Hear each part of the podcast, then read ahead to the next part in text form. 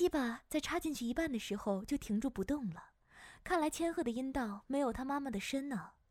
只不过在肉棒插进去的瞬间，大股的精液就从女友的小穴里喷涌而出，顺着千鹤的袜子流了进去。太刺激了，马上就射了。男子淫笑着，射完精的大鸡巴并没有软下来，依然插在千鹤稚嫩的阴道内。别担心，现在开始就要在你的子宫里射很多发呀，必须让千鹤的阴道适应我的大鸡巴呢。啊啊！非常感谢，我的小穴很高兴啊。小千鹤，你就变成我喜欢的淫乱下等的荡妇吧，那样我就让你再更舒服点儿啊，知道吗？男子笑道。接下来的视频里，千鹤这之后的三天不分昼夜的穿着各种衣服，用各种羞耻的姿势被不停的操着。我亲爱的女友穿着一件淫荡的比基尼。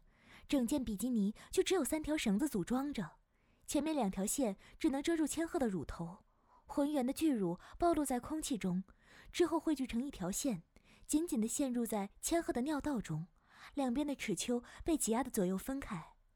视频中的千鹤正蹲着尿尿，身后脚步声响起，千鹤也不遮掩自己赤裸的身体，羞红了脸对男人说道：“叔。”叔叔大人，千鹤的尿道已经被你操得很松软了呀，屁眼洞也因为叔叔你变得好松了呀，快点用你的塞子把我的屁眼塞好吗？男人挺着自己的鸡巴，毫无阻拦地插入到千鹤的肛门里。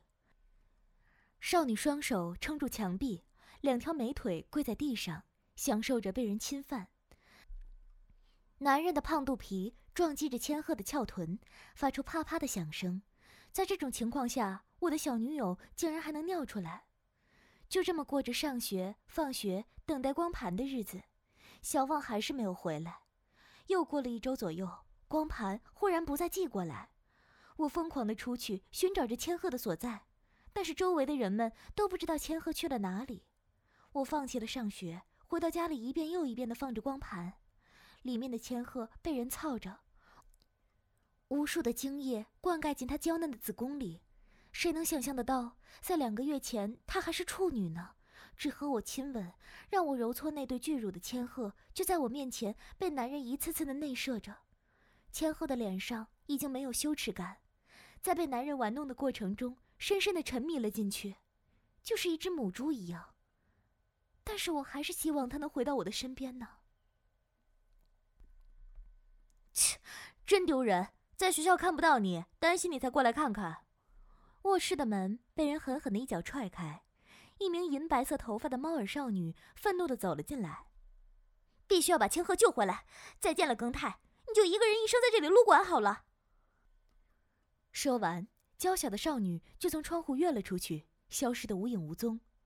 旺，等一下！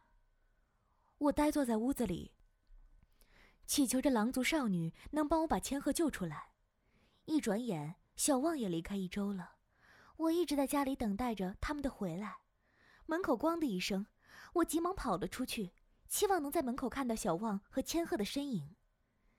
再次回到屋里，我的手上多了一张光盘。怀着忐忑的心情，我慢慢点开了播放。哦，哦！小旺双眼翻白的呻吟着，镜头拉开。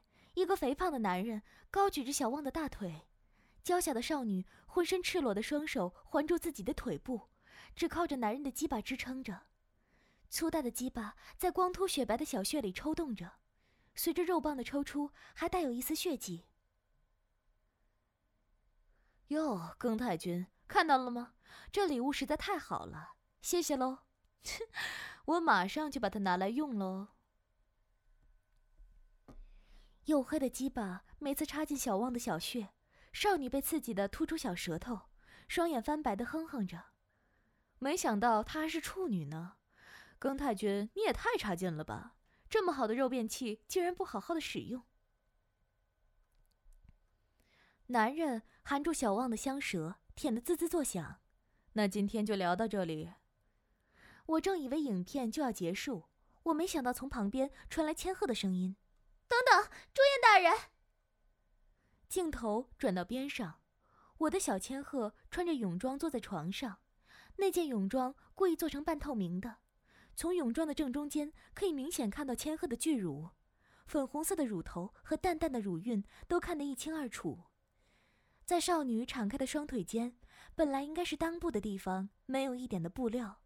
被男人操得发黑的小穴也暴露了出来，少女稍微把屁股抬起，好让我清楚的看到那有些外翻的肛门。好久不见了，庚太君，我们有些事情要传达给庚太君听哦。千鹤边说边用手抚摸着自己的巨乳。那个，庚太君啊，我已经听望将说了，宫太君的那个小鸡鸡。听说连朱燕大人的三分之一都不到。我呆呆的坐在电视前，撸动的手也停了下来，下身挺立起来的鸡巴看上去差不多五厘米。只听见千鹤继续说着：“看看吧，庚太君，我的身体每天每天，不管肉穴，不管菊穴，都被朱燕大人的粗大鸡巴操成松垮垮的黑木耳了。”我的眼睛一动不动地盯着影片，千鹤微笑着掰开小穴，让我看着那长期被人操过的肉穴。所以说啊，已经能让庚太君的小玩意使用了。再见喽。黑乎乎的屏幕里打着四个大字：啊，可是安心吧，我们会照常把录像送到你手里的。反正现在也是拿出小鸡鸡一直在那里撸吧。手机忽然闪了起来，慌乱的我忙翻出手机，发现发来的是一张图像：千鹤和小旺穿着校服，却露出奶子和小穴，两位美少女各抬起自己的一只玉腿，掰开小穴对我微笑着。下面还有一行字：从这以后也把我们当撸管对象，一个人寂寞的撸管吧。两位爱着我的美少女都被人抢走，并且把他们的破处影像发给我。望着空无一人的房间，我默默地拨下重播键，手上加快了速度，一个人孤单地撸着管。我已经一无所有了。喂，小山田！上学的路上，同班的朋友喊住我：“什么？远山呢？”我无精打采的回过头，发现班上的同学。喂，哎，真是的，别这么说嘛！今天我为你入手了一个好东西哦。